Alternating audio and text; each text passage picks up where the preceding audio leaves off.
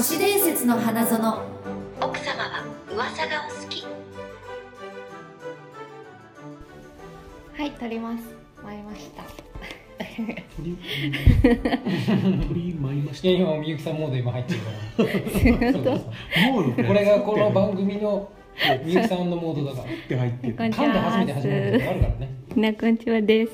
えっ、と ありがとうございます。都市伝説の花園なんですけど、うんえーはい。えーちょっと諸事情によりですね、えー私のミスにより、えー私とシノの会がちょっと取れてなかったということで、今回私が間に合わせでもう2人が会う時間がないということなので、えー、1人で取ろうかなって思ってた矢先に、えー強力な助っ人が来てくれました。この人です。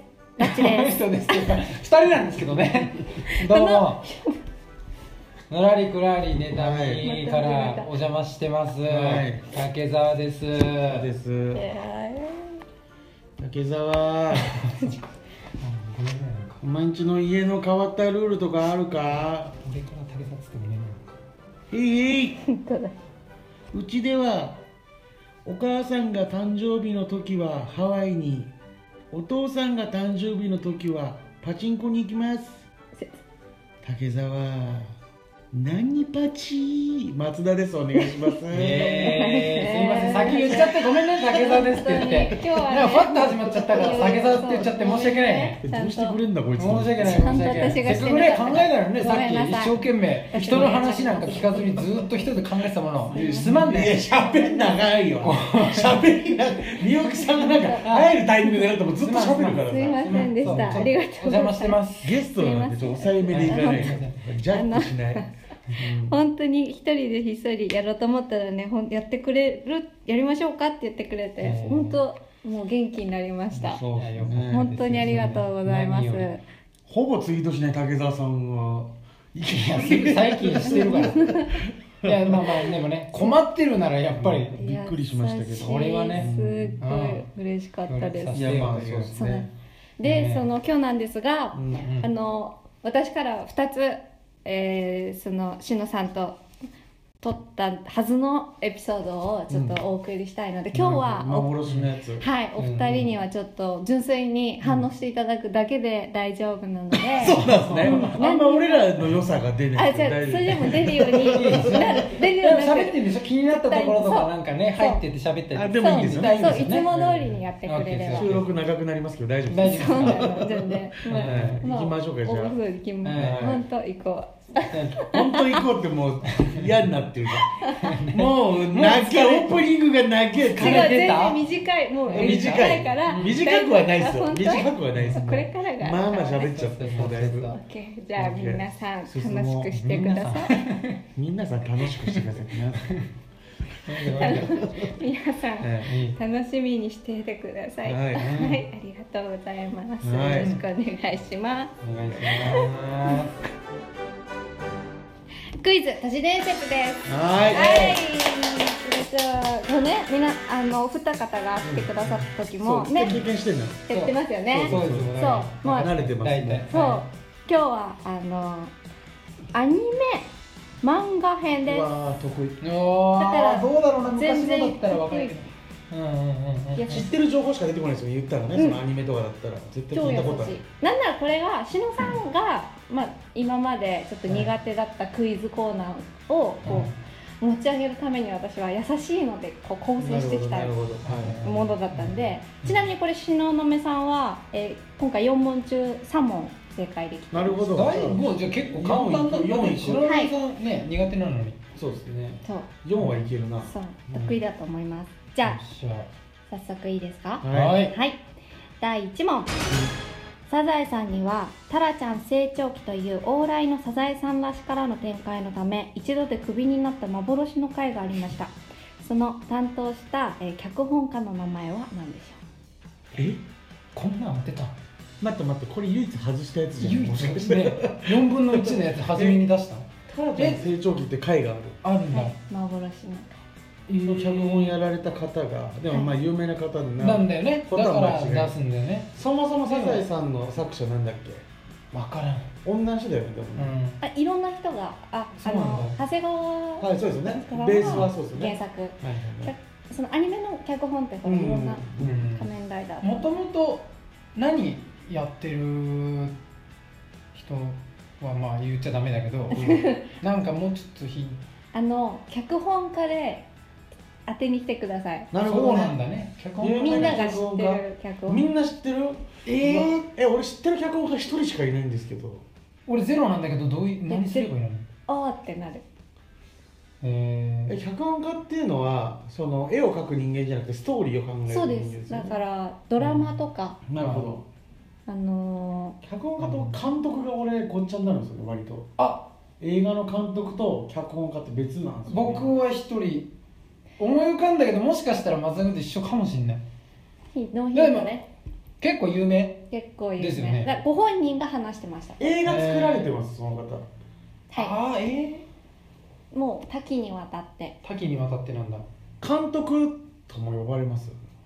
監督とも呼ばれます。いっぱいいますよ。いっぱいいるいっぱいいる、監督脚本家やられてる方どっちどっちもやられてる方いますもんねいっぱい、はい、うーんい、けるんじゃないかな。じゃあ、うん行きましょう。うーとどっちゃじゃあ僕からいいですか？橋田壽賀子。あー。脚本家。脚本家。一人しか出てこなかった。でも俺はもう監督自信なんかない。監督になっちゃうんですけどいいですか？はい。三谷幸喜。正解。えー、すげえ。マジでいやそれはタイトルの笑いの方向に行く感じが三谷さんっぽくないですか？なんかそうあそうなんだ。あ、うんそっかそれ忘れてたちなみに東雲さんはこの問題は？即答でした。えー、じゃあここは超えていかな いとまずね。まずここは超えていかない二人で超えてまそうう二人で当てていこうだから。そうだね。東雲さんを超えていこ一問一問正解ってことでいいね、はい、補足付け足しますと、ははい。えー内容がタラちゃんが夢の中でオリンピックに出場するという話なんですが、うんうん。成長して、うはい。えータラちゃんの顔はそのまま体は、えー気持ち悪いムキムキの筋肉増強剤を使った、うん。えー選手になってるというもの、へー。まあ、これドーピングしてるっていう話になってるので この脚本を見た担当プロデューサーは激怒し、うん。タイトルのみ採用し別の内容に差し替えられたという。やっぱ頭おかしいんだ。この一件で三谷さんは サザエさんうんのクビになってそうなんですよましたねねそうだからもう自分でやるしかないんだよねもう。まあ世界観もあるんですよねだから。うん。そう。あんまだ教育そぐわなかったちょっとそうだよね。では第2問、うんはいはい。実はうん。魔女の宅急便は大人の都合上、うん。とある大企業スポンサーがついています。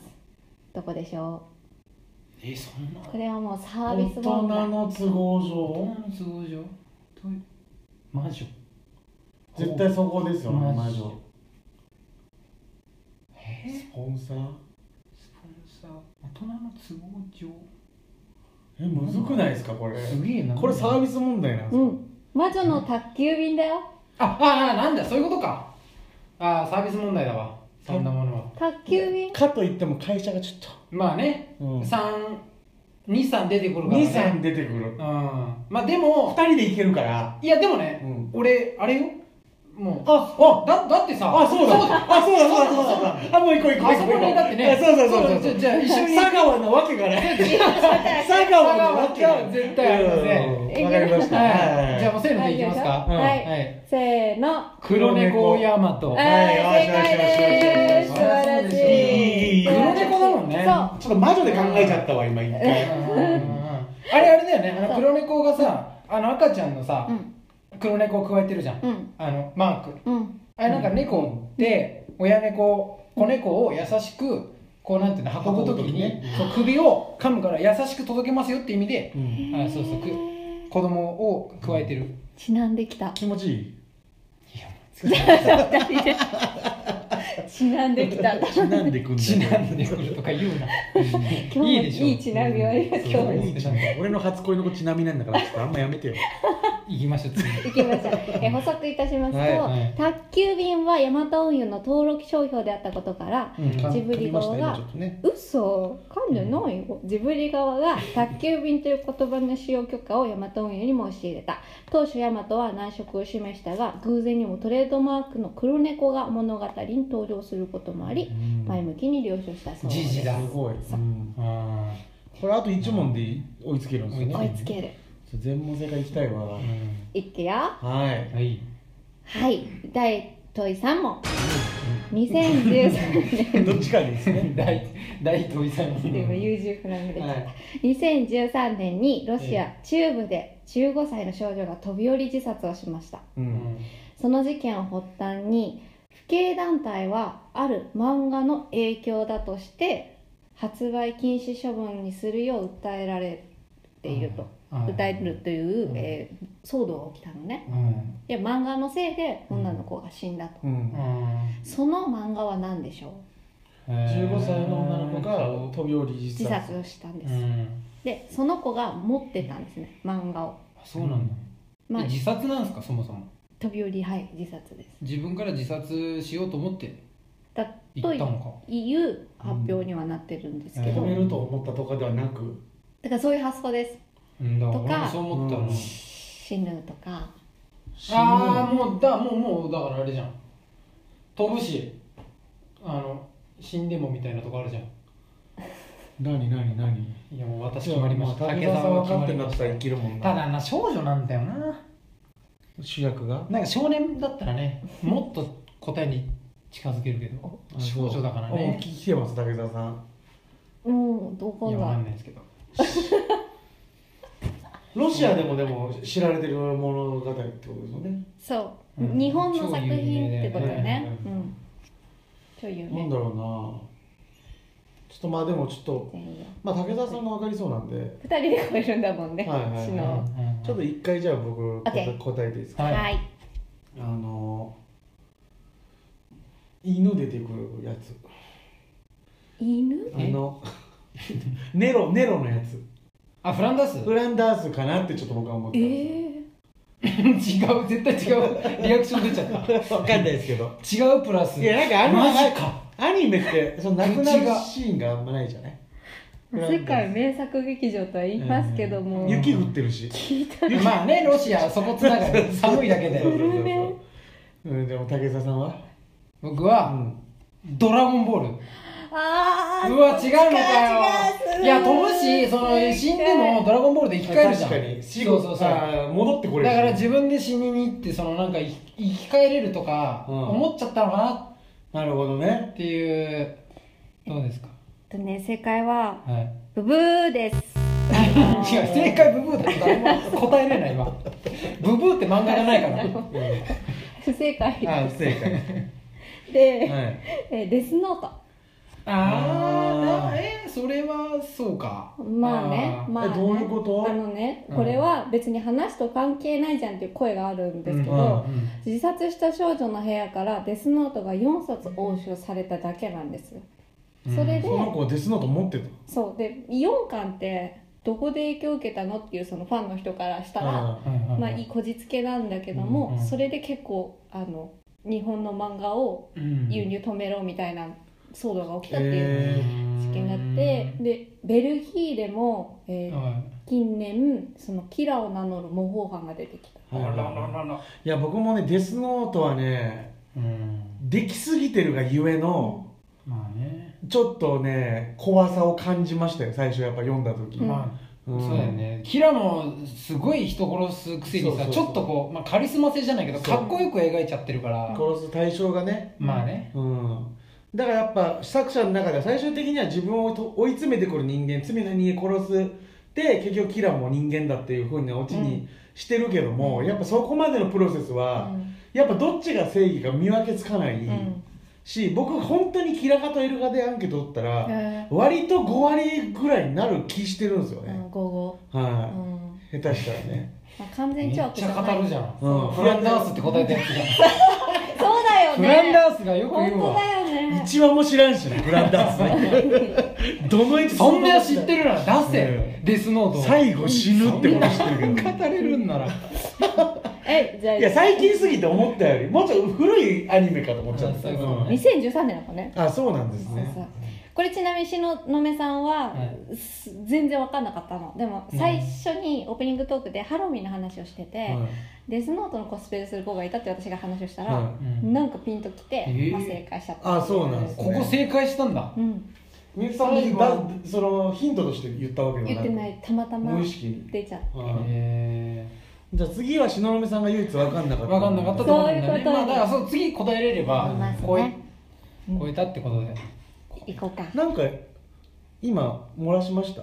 え違う違う。いやいやいや私リアクはそうションが今やっちゃったと最みたいなリアクション。初なんか今日言うなんか会話でもしかしたら言ってるかもしれない。次の問題の答えが、うん。うん。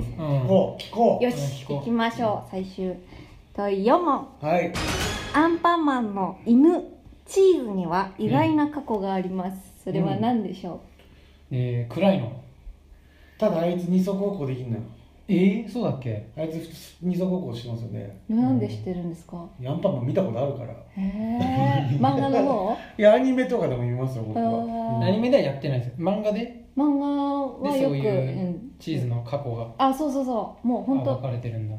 ヒントはチーズの初登場、へえどうやって？うん。どうやって？初登場したかっていうところにありますね問題は何でしたっけ？えーチーズには意外な過去があります。なんだ？全くでもピンとこないな。意外意外出してください、意外なやつ出していけばいいんですよね。とりあえずね。うん。うん。純粋に。二足歩行は関係あります？関係あでもちょっとだけ。ちょっとだけあるんだ、はちなみに東雲さんはい橋の下に捨てられてたっていう普通の犬のエピソードを 出してましたね。いやじゃあ拾われたとかそういうこそうですね。それ系ですよね。とうん。うん。でもそういう不正解してるっていうちょっと怖いかもしれないけど、うん。これこれかもしれない。アンパンマンですからね。そこ関係あるんですか？そうですよ。アンパンマアンパンンマン。アンパンマンのストーリーの中のうん。意外性をですよ。わかります？普通の犬としての意外性じゃなくて、はい。チーズとしての意外性で、チーズが何なのかってことですよね本来。そう。そう。あいつがいる意味。そう。ちょっと俺怖いんだよな俺の答え。全く浮かばん。ちょっとサイコパスすぎるんだけど単純です単純。な単純なんですか？こ子供のアニメですから。ううん。んめっちゃいいヒントの出し方だな今日は子供のアニメらしいうん。過去。そう。ん。う単純難しくない。OK うん。じゃあ行こうか。どっちから行きますか？全然。じゃあ俺先俺に言います俺い言っていい？そっちの方が自信ある？自信はないよ。うん。もうほんと言ったとこでしょうもないしなこれ。面白くないからいいんだよこれ。答えは面白くないですそう、うん。答え面白くない。あそうですね。うん。だからえっと、うん魔法人間だったけど魔法で犬にされた的な。俺もそう思ったんです。ね俺もそう思ったんですしかもあ本当の答え今もう違うんですけど、うん。さっきそれを思ってて、しかも本当はバタコさんとジャムおじさんの息子だったんじゃないか。あーいいね。なんかぽいそぽい。れがもうそのバイキンマンの親方みたいな、まあ、うん。見たことないけどなんかその悪魔みたいなやつがうん。そうしたみたいな。うん。いいですねいいですね、いい線ですよ。かと思ったんですけどもっと子供でしょファンタジーなわけですよ、そうだはい。はい、っていうことである日宇宙から舞い降りたあのボールみたいなやつに入って。あサイヤ人が出てくるやつ。ベジータが乗ってくるやつでドーンって。バーンってあそこ、うん。あいつの家の周りなんもないじゃん。そうだ山じゃん。あれ本当はもうあれあの家いっぱいあったのよ。うん。だからあのチーズが来た時に 全部なくなってうん。山にしてうん。その上ででウィーンってあげてそうそう。ここが地球か。そうそうそう。挨拶代わり一発ドーンでしょ？そうそうそう。ー違う漫画。ナンパまずはお前が行けよいやどうだろうな。正解です。答え答えは。うん。はい。バイキンマンの手下だった。えーそうなの？あでもえ？なんで？ハビルンルンと似てんすよね。目がなんか顔顔これはねあカビルのンこれ漫画を見せます、はい。お見せします。マジで？はい。えそうなんだ。うんでアンパンマンが敵として出てくるってことですか？そうです。当初そうなんだ。の設定ではそうアンパンマンが犬が苦手でそれをしたバイキンマンは犬に乗って攻め込みます、犬に乗って？そう。え？で最初のねうん。チーズっていうのは、うん。でかいのねああそうなんだ。そう。でそれがチーズの初登場シーンになってうん。バタコさんはチーズという名前だからきっとチーズがこと好物に違いないと犬を手なずけてしまいます、あら。それでバカタコさんは、バカタコさん。バカでタコ。なんでめっちゃ悪口言った今。バカタコさん。いきなりえげつない悪口。タコもまあまあバカなのに。バカタコこれめっちゃ悪口言った育ち悪いな。バカタコ。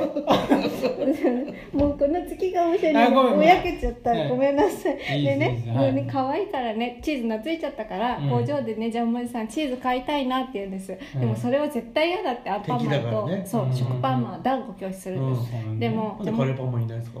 カレーパンね 後から出てくんだよ。その時、うん。であのこれが最初なのあの漫画なんですけどこれがチーズなんですね。でかいですあね本当だ。バタコさんの1.5倍あるわ。そうなんです。はいこの犬はチーズを見せるとだらしなくなるのよねっつってチーズを食べさせます、うん。でチーズが寝返ってバイキンマンをやっつけます。えアンパンマンでなく？なく。ううん。んででチーズが懐いちゃって、はい。飼いたいなって。うん。で、うん反対って言うじゃないですか、はい。そね。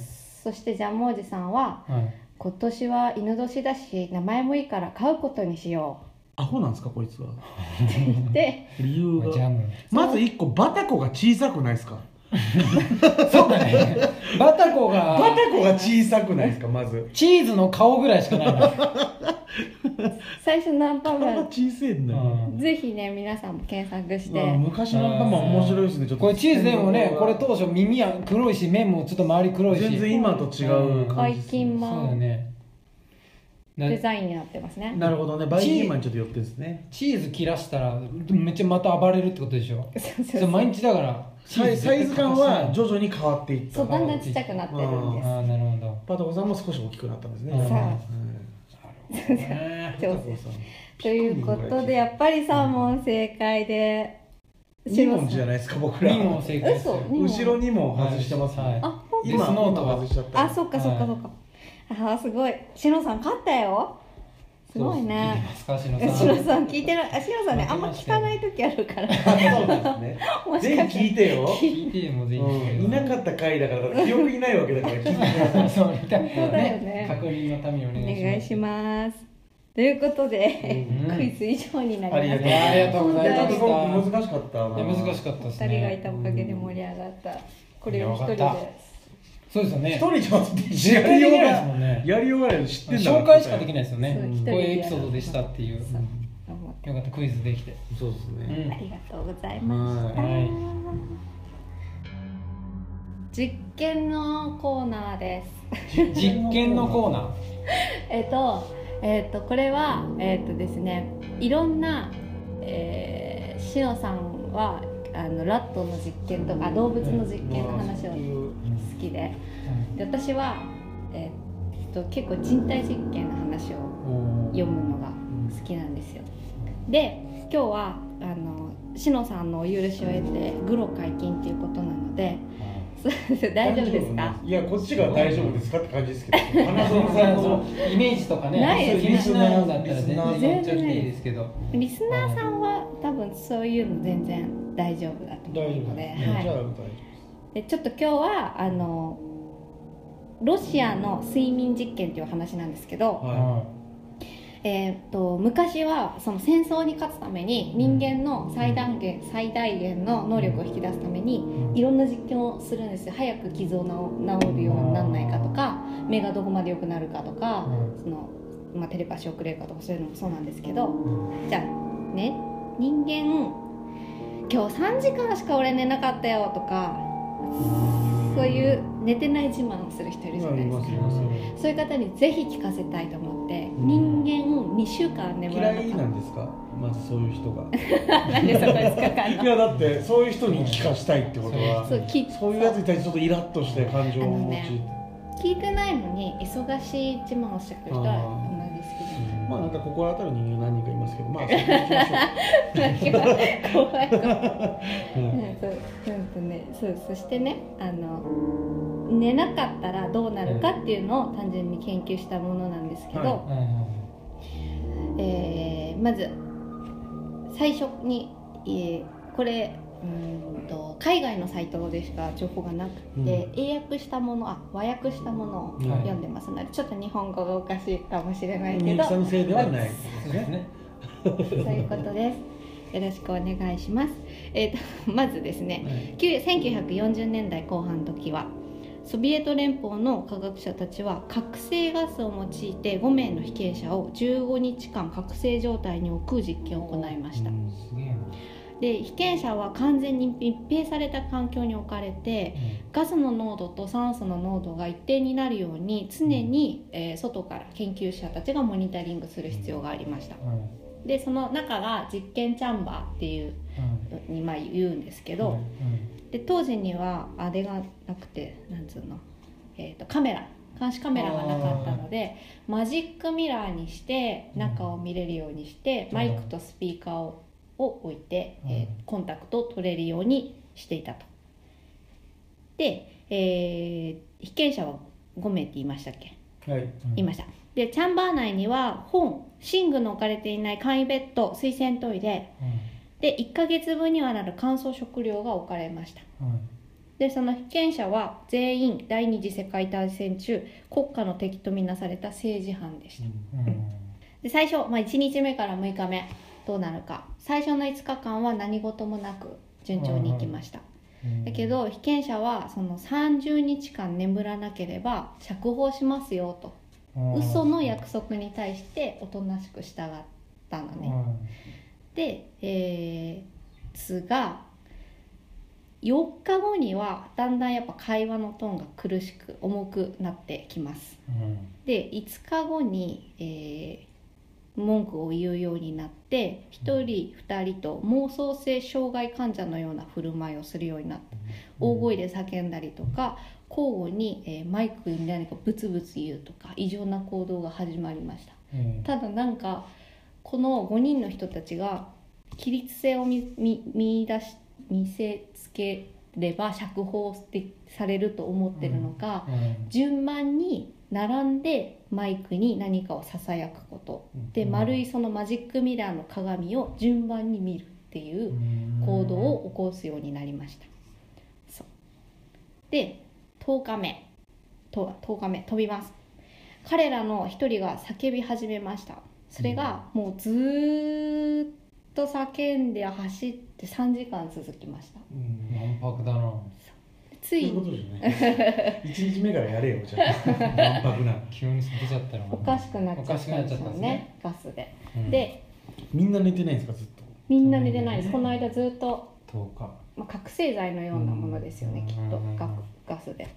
であのー、3時間後ついに喉がもうやられちゃって声が出なくなって完全そにんなに。損す損傷しちゃって。そう。で驚いたことに他の被験者たちはどうしてたかっていうともうずーっとそれを気にも留めずうん。そのマイクにささやく行動をまだ続けてたと。うん。で1人目が声を失ったら2人目が次叫び出したと。うん。でその後他の被験者がおのおの本を取り出してページの一面に自分たちの排泄物を湿布し窓に貼り付け始めたで見えなくなりました中なるほどね。要はマジックミラーも全部、はいはい。ああおお怖えな。そう。でそれからさらに3日が過ぎました。うん。で5人の被験者が中にいるんですが何も物音がずっとしません。で中も見えません。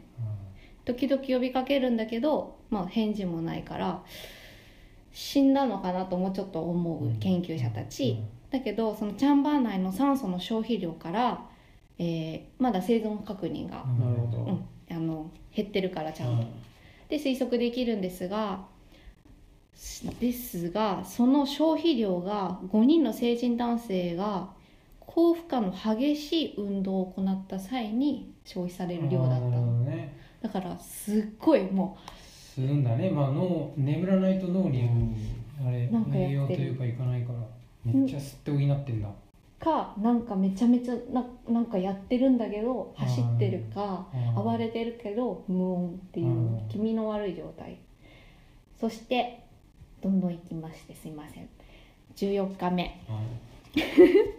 こんな野良ネタの2人静かなことあったかな？怖いからね。ずっと怖い話してるから。そっかそっか。そっか。14日目。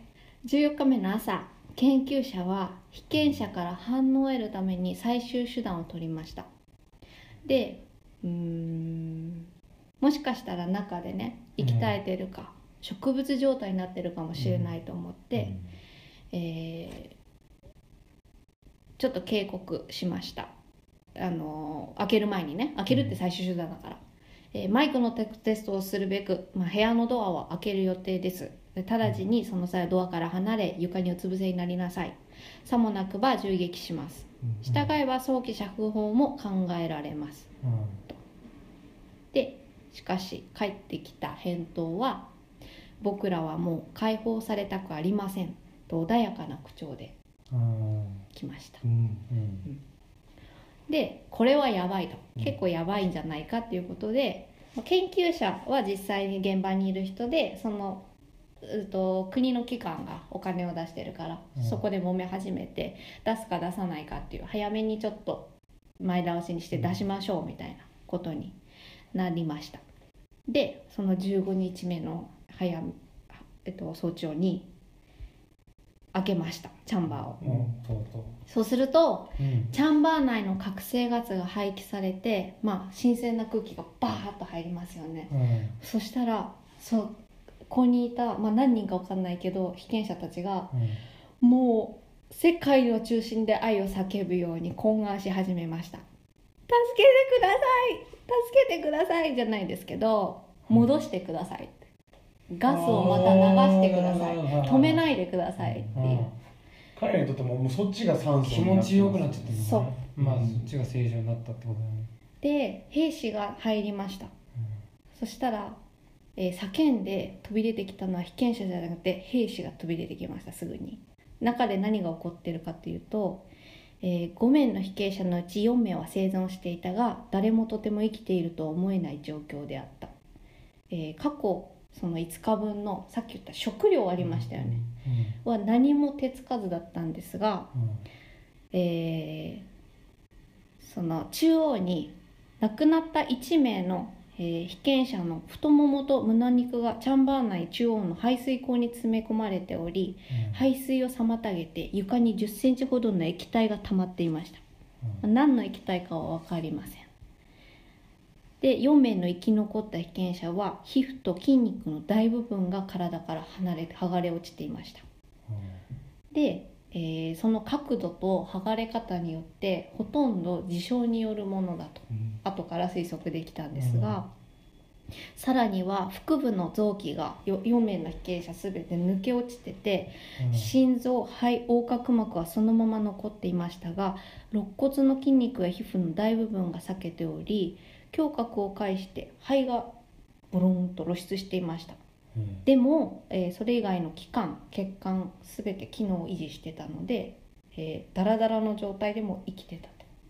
で中に消化器官が見えてて食べ物が入ってるのが松田さん見たことない顔してるごめんなさい。いきなり苦手な話。実験人体実験された人の顔してるもん。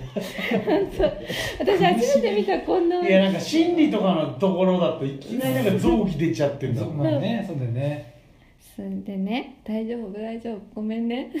ごめんなさいね。本当なんか続けて。ごめんなさい。収集つかないから続けなで中身が見えてるんですが、うん。中に消化器官に入ってるから、あれもなんか物食べてますね。ってなってるんですね、うん。でもしょ手つかずだし食料は。で、えー後から分かったところうんうん。自分のお肉を食べていました。うん。うん。ゼフじゃん切り取った自身の肉が入ってゼフじゃんね。でこんな状態もリアルゾンビですよねだから、うん。こんな状態で、まあ、非力ではなくこんな状態なのに合力で彼らは。そうあの兵士たちの首をへし折ったりとか、太ももを食いちぎったりして合計4名あ5名の兵士がそこで殺されちゃったんです。えー、すげえ。大暴れ。本当のゾンビです、うんもうリアルゾンビで、えーまあ、1名死んで今4名残ってました。でととにかくこの子たちを、えー病院に運んで、えー手術しましょうってことでなんとか押さえつけてうん。病院に運んでで、えー手術を行います。うん。でそれがまあ大手術ですよね。もちろん。数時間に及ぶ大手術だったんですが麻酔が効かない。もうこんな状態になってるしうん。ずっと覚醒剤をもう吸ってた体だったから効くわけがなくてでうん。通常の男性の10倍6倍ってどんどん足していったんだけど、やっうんぱり効かないから脳麻酔でいきましょうっていうことで、うん。でその間一番恐ろしかったのは笑ってた。のずっと。被験者が。まあね。ニヤニヤ笑ってた、うん。あははっていう感じじゃなくて。なんか快感を覚えるように笑っていたそうです。で、えー声失ったやついましたね。走り回って一番最初に、はいはい。声帯もガッツァガツァになっちゃって。であのその人が手術でちょっと取り戻したから「うん。おー!」ってすごい叫びあのなんか言いたそうにし始めたからうん「何が言いたいんだい?」っつって紙とペンを渡すからこれで書けっつった。らうん。えーそのメッセージは「切り続けろ」と書かれていました。うん。はいだからどう何もっとその体を。手術してくれってこと？そう、うん。痛めつけてくれっていうえー。こと、それが気持ちいいそう。のなっちゃってんだそう。でなんであの自らそういうふうにするのってと、うん。聞きますよね当然。なぜ自ら血を引き裂いたのって？なんでガスをそんなに求めるのかっていうふうに聞いたら、えー彼らから得た回答は一言。起き続けねばならないからもう起き続けなきゃいけない、気持ちいいから切り続けろっていうわけじゃないですね。うん、刺激で自分が寝そうになるのが怖いからそうです。もう脅迫観念でしか。痛みで起きるしかないってことです、ね、起きるしかない。うん。寝るのも怖くなっちゃってんだ。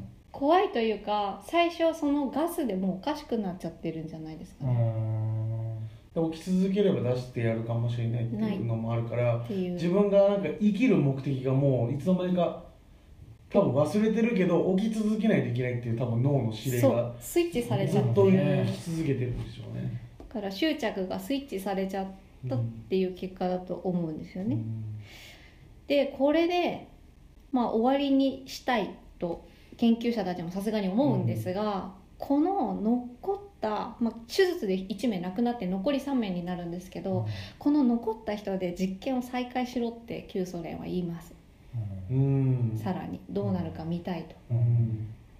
で、えー戻すんですがそのきつめにもう縛りつけて動けないようにして、えー脳波モニターをつけて、うん。えー、と脳死の状態とかないようにうん。監視しながら実験は再開されました。でそのガスがまた流れた瞬間もう歓喜で暴れ回るんですって。声を出したりとか声出せない子はもう頭にガンガンこうぶつけたり頭をぶつけたりとか。でその度にこう脳波がこうやって揺れてるじゃないですか通常人間って。たまにフラットになるとやっぱり。たまにこう脳死状態になるっていうのが続いてそのうちの一人はそれでピーってそのまま行かれちゃったと。で、まあ、残りが残ってでこれちょっとまたあの様子見てこいと。研究者の部屋の中で一番下っ端の人が命令されます。お前ちょっとなんか一人で銃持って中に見てこい。怖いですね。でうん。そうなるじゃないですか。いや行きたくないと。俺は行きたくないいや行ってこいと。うん。でそれ切れてその研究者の下下っ端の人が、えーリーダーの頭を撃ち抜きます。でそのまま部屋に行ってえーもうもうアップアップになっちゃってるからそのまま研究者ピストルを銃口を向けて被験者たちに、で「俺はこんなものでここには閉じ込められない。お前なんかと」と叫びこれちょっと日本語が変なんですが「お前は何者なんだ」と彼は問問いただしました「俺は知らなきゃならない」すると被験者は微笑んだ「そんなに簡単に忘れちまったんですか?」私はお前らですよ。私たちはあなたの中に潜んでいる狂気そのもの。お前らの心の最も奥深くの動物の心は常に自由になることを望んでいる。僕らは毎晩ベッドの中に潜んでいるんだ。あなたが我々の立ち入ることができない光の聖域にいる時はおとなしくさせているだけなんよ。なんよって書いてある。いやめっちゃいいとこそんなあでの打たれるんですけどではどうしよう急になると思っちゃったよわかんないけど。めっちゃ喋るじゃんこいつって思います。いやわかります。いやめちゃめちゃ冷静だしそうこういううん言いやだから本当そのたまたまね実験体が詩人だったのかなと思ってちょっと。選ばれたやつ。前の前職。でしょうね生前そいつそんな器用に喋れたかっていうのを知りたいのその実験前。あ そうだね。うん。その能力それで覚そんなに喋るのが上手くない人だとしたら本当にそいつの中にいたうん狂気そのものなのかもしれないし、怖っ。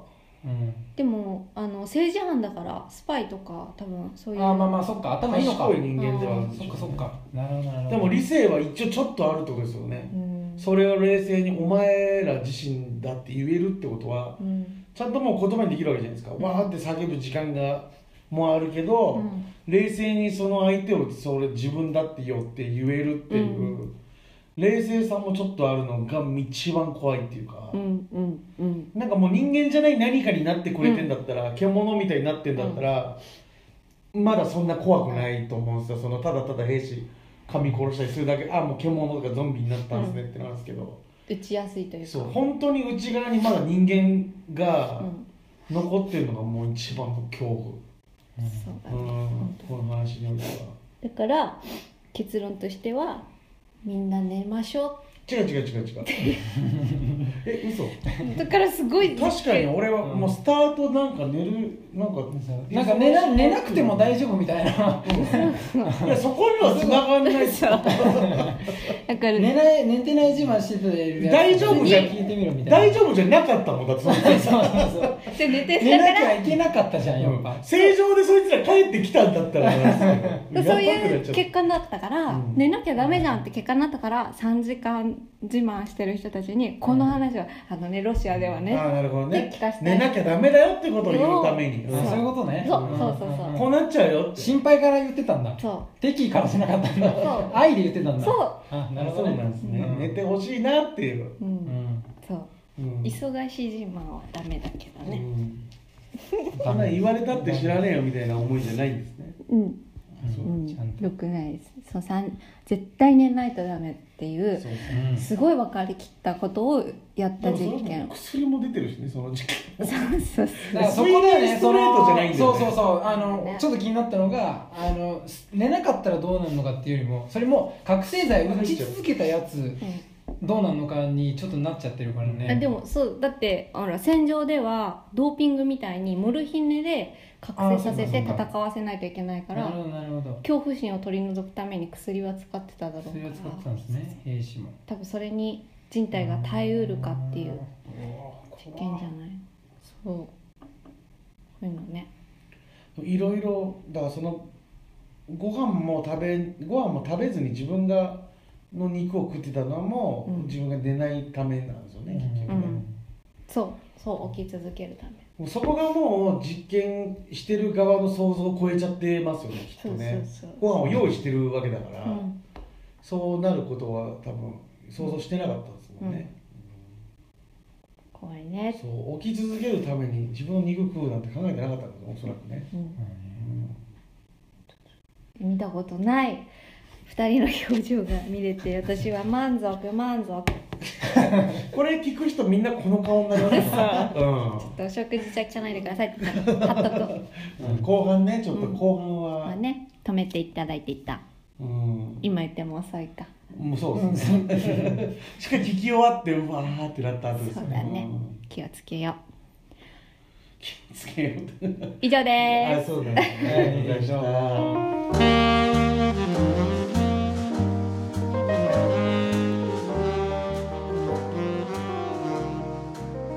あのハロウィンですね。嘘。大丈夫？いける？ハロウィンです。間違いなくハロウィンです今は。そうだ、そうはい。もうこれほら明日明後日だからねハロウィンって。でもなん何にもない。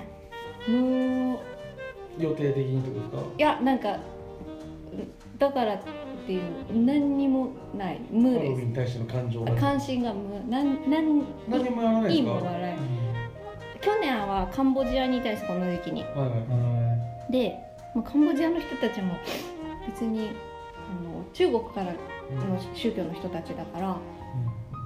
ないんですね当日にそうですねなんかパーティーやろうみたいな。で仮装をしましたけど。ね。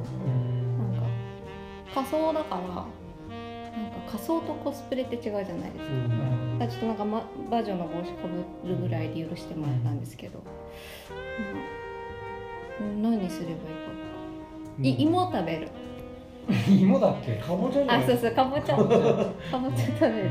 ただの秋の満喫ですね僕。旬なだけ。でうん。全然ね。僕らも多分そのこの日が今日土曜日あさってか。どう？30日ちょうどに僕らも配信されてうんうん。割と僕ハロウィンボロクソ言った回なんで。あそうなんだ。はい。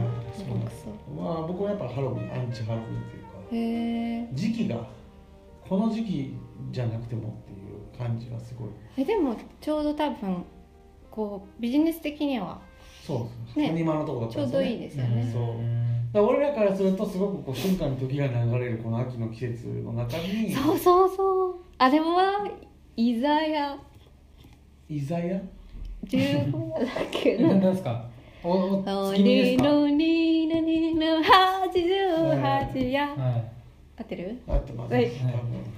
満月を楽しむとかさ。うん。なんか秋ってなんかも餅食うとかね。僕の中でなんかなんていうんですかね趣のある感じがすごくしてたんですけど、静かなね。はい寂しい季節だもんな。そのうん。なんかその夏いろんなこう葉っぱが生い茂ったりとか緑わーわーもうなんか虫もうるさいみたいなのからどんどんこうね葉が落ちてって生き物の声もしなくなってみたいな暗い時間が長くなっていって。そうそう寂しさをあれはいいですよね。うん。そう寂しさを楽しむ時期なのそうそう。すごいいい寂しいんだからハロウィンやっちゃおうっていう考えがバカでしょ。寂しさを楽しむっていうのをななんかなくしちゃうのがもったいなくて、そうそうそううそう、ん、秋こそ日本人が一番こう日本人でよかったと思う季節なんじゃねえかなって俺は思ってたから。多分みんなもう外人なんだよ気持ちは、本当だよね。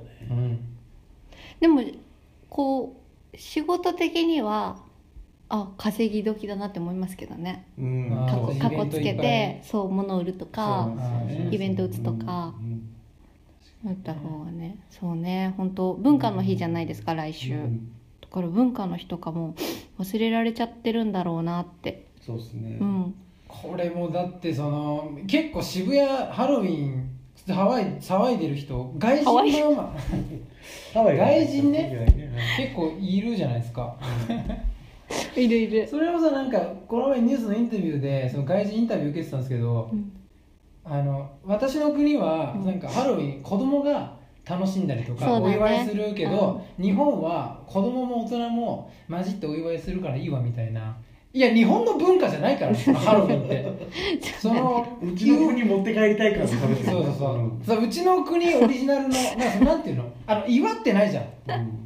今騒いでるやつらは。祝ってない騒ぎたくて騒いでるじゃん。そうそうそう祝いたくてやってるわけじゃないから、うん。その日本の文化って思われるのちょっと尺なんだよね。うんなんか寿司。主役自分に従うからな。寿司美味しいよねっつってさあのマヨネーズダボダボのなんか寿司食ってうん。うまいよねって言言われてるみたい日本人もで、いるしななんか。あそうそう。いやそれ寿司じゃいないからっていう。うん。のと一緒で、うん。次はあれが来ると思います。サンクスギビングが上陸すると思います。あそうなんですか。11月に感謝祭っつってチキンを食べるんですよ。あ中旬に。しかも秋に来るんですか？そうだからハロウィン、サンクスギビング。もうちょいちょい。イースターも来たんですよね。イースターもきうん5月に来てるから、今マタニティペイントっていうのが流行ってるらしくて女の子の。あれも欧米から来たそのうん安産祈願のタトゥーみたいなのを中に書くんですよ。うん。妊娠中の写真撮るんですよねそれで。欧米の文化がえぐいなと思って。欧米に入れていいだろもう日本も。ダメだよ。場所が問題こんなだから喋れもうアジアじゃないよ日本は。外ガンガンハーフも多いしさ今。まあねどんどん日確本人も背高くなってってさ胸もみんな大きくなってて、そうだね。もう欧米だって日本は。そうだね、うん。確かに。ちょっとね東に流されてくんねえかな。ちょっと中国の大陸から離れて。ハワイにちょっとずつ近づいてたらもう欧米にしてくれんじゃないあれ、うん ちょっと気づいたんですけど私前前からちょっと思ったんですけどええ。竹澤さん同じ匂いがする。誰と？私と。私と？ちょっと危ない時ありますよね。グラグラって体幹バランス崩す時ありますよね。えボディーバランスの話ですか？違う違う。話の？そう。なんか。一緒やって。いやそれみゆきさんにも失礼だから。そんな笑ったら。失礼でしょうよ。めっちゃ笑ってる。なんかさ似てんだ。聞いてると。思ってたって本当だよそうだよなんでね 急に信頼厚いの？だから似てる自身が似てるっていうの。どういう？えなんかうん。なんか、ね、大事なとこでお面白い髪型をするのはうん。あるでしょふわっと。でいつもなんかヤフー知恵袋って言っちゃうでしょ、あ言っちゃいますね。そうタイトルを間違えるでしょ、第何回もそうそう。毎回30毎回何回。そう。30 50何回言っても30何回って言っちゃうんですよ。なんかなんででしょうね。同じ匂いすると。で なんか最初でなんか固定されちゃうんですよね。なんかあー。設定が。生成される側っていうところで親近感感じてるんですねね。そうですそうです。うん。そうですじゃあ似てるって思ったじゃあそれ言われてみたら。似てるかどうかちょっとわかんないけど。い。やなんかねでもハワイでるはなかなかハワイって言ってたハワイで騒いでる騒いでるって言ってたからだって。あれはなかなかですよ。面白いけど、うん、天然な人のちゃんとしたミスり方してる。から、うん、ちょっとのミちょっとスじゃないから、入っねたからそう、うん、やっぱよく、こうん。もう次いけないレベルのミスだもん。いやみゆきさんでもの方がやっぱトリッキーな髪型する。まあまあまあ安定感はある。神出鬼没というか。ある意味安定感はある。髪型が毎回新しいというかね。うんだ俺一定のパターンの髪型しかしないから。そうだね。そうそうそう。でも今日新しいハワイで出たから進化してる進化してる。使いたい。だからみゆきさんと一緒にやることによってどんどんこう。寄ってって。寄映ってってるかもしれない。ひでどいひどい。金みたいに言ういやてでももともと持ってるものが近いからそうそう。こ共鳴しちゃってね。共鳴しちゃうんですよ。そう相乗効果で高まっちゃうかもしれないですけど。いいことだ。うんいいことなのかな。俺うん。俺が俺の仕事が増えるなこのまあ成長野良ネタで持ち帰んないようにするけど。ここにパワーアップしたもの。というわけでね、はい。はい。えー本日は野良倉ネタソンの。もう飽きた？もう飽きてる？はい。なんか。野良倉ネタソネのお二人に、うん。えーご協力いただきましたねありがとうございました、ありがとうございました。はこの番組はうん台本ないの？よいしよしの助けて。あ思い出した。バタコさんみたいにす。ぐ来ないでしょ。あくまで年ですコさんみたいにすぐ来ないでしょ。覚えてるんだよなちゃんと。あくまで都市伝説で真意のほどを証明するものではありません。はい。それでは奥様 しの何それ。スキージャンプで聞いたことあるんですよそれ なんだっけ？フラキ。みたいなフラキ。ーフラキ。しの。ーシノどうした？来ないから。はいわかなんかちょっとやる。金メダルとか原田みたいな。原田が先出ちゃう。な気全然出てこない。はい。それではうん。また、えー来週もよろしくお願いします、はい。はい。どうしたんですか？なんあのですね。はいえっとそうだえっと11月のうん。3日4日にそううん。お知らせが、あの勝手に私が一人で抜け書きですいませんが、うんいいニコタマ川にライズっていうショッピングセンターがあるんですね、はいはい。でそこの中央広場で、えー踊ります。へえ。そうなんです。で40分ぐらいのショーを。長いですね。はい。しっかりがっつり3ヶ月間かけてリハーサルしたので、ちょっとした物語になってて、うん。で1日3回やるんですね。でへダンスのストーリー性のある感じになってるってことですか？演技です演技と動きが合わさってるっていう感じで、あと映像と音楽のはいはいはい。結構総合芸術に近い。うん。だからストリートダンスでは全然ないんですけど、はその時ちょうどえ映画祭がやっててうんでその映画祭にちなんだちょっとした物語を紡ぐ感じになってます。で観覧無料なのでへ1時3時5時ってやってるからもしお買い物の際は、うん。あのちょっと覗きに来てみたら、うん。あのどうだいっていうことで、大変ですね。3公演もするんですか？40分やんのそうですそうです。ね。結構休憩の時間もそんなないみゆきさん踊り続けてるんですか？その40分間。あでも踊るパートがそんなにあ全体的にはないんで。そうそうそうどこでしたっけ？うん、ニコ玉。双子玉川。ライズライズです。ライズ。ありがとう。ござい。ます、あとななんかい4日あれですよね。あれなんかえ？あれですよね。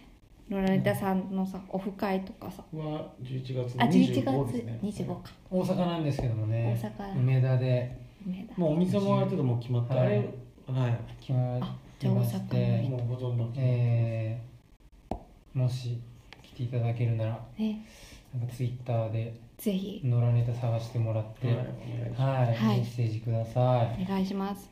あと松田さんの触る会だっけ？11月11日。十一月の11日に。ロロノアゾロの誕生日に。ロロロロロロロロロロアゾロロロロケーシみたいな。ロロロみたいな、まあ、あ、時の集会所で、朝の9時から夜の9時まで12時間やってますんで、ね、もうどこでもい行って出ていいんですよね。もう。そうです。もう,、うんもう1分だけでももう滞在はもう何時間いても逆にいいし、うん。別に、はい。で来ればなんかいろいろゲームやったりとか、うんうん。まあ普通に話したりとかうんうん。できる、まあなんかちょっとしたなんかカテゴリーがないんで今までの。うん。なんか、面白いはい。なんか。長時間そこにひ松田っていう人間がいるっていう。ありがとう。ううさぎだと思えばいいんですよね触,、触りに行く会みたいな。そうそこに行けば、出会いの会はい。えおあれですよね食べ物は差し入れしか食べれないんですよその日一日差し入れしか食べれないんでもうもう来なかったら死んじゃうんですよ命命を助けに来てください。覚醒するかもわかんないです。もうそんな食べれなすぎたら、うん、ぜひ自分の肉食ったらしないてなことで、はいはい。以上になります。はいはい。はいどうもありがとうございましたありがとうございました。さようなら。バイバイ。眠いでしょ。ずっと眠そうだった。なんでそういうこと違う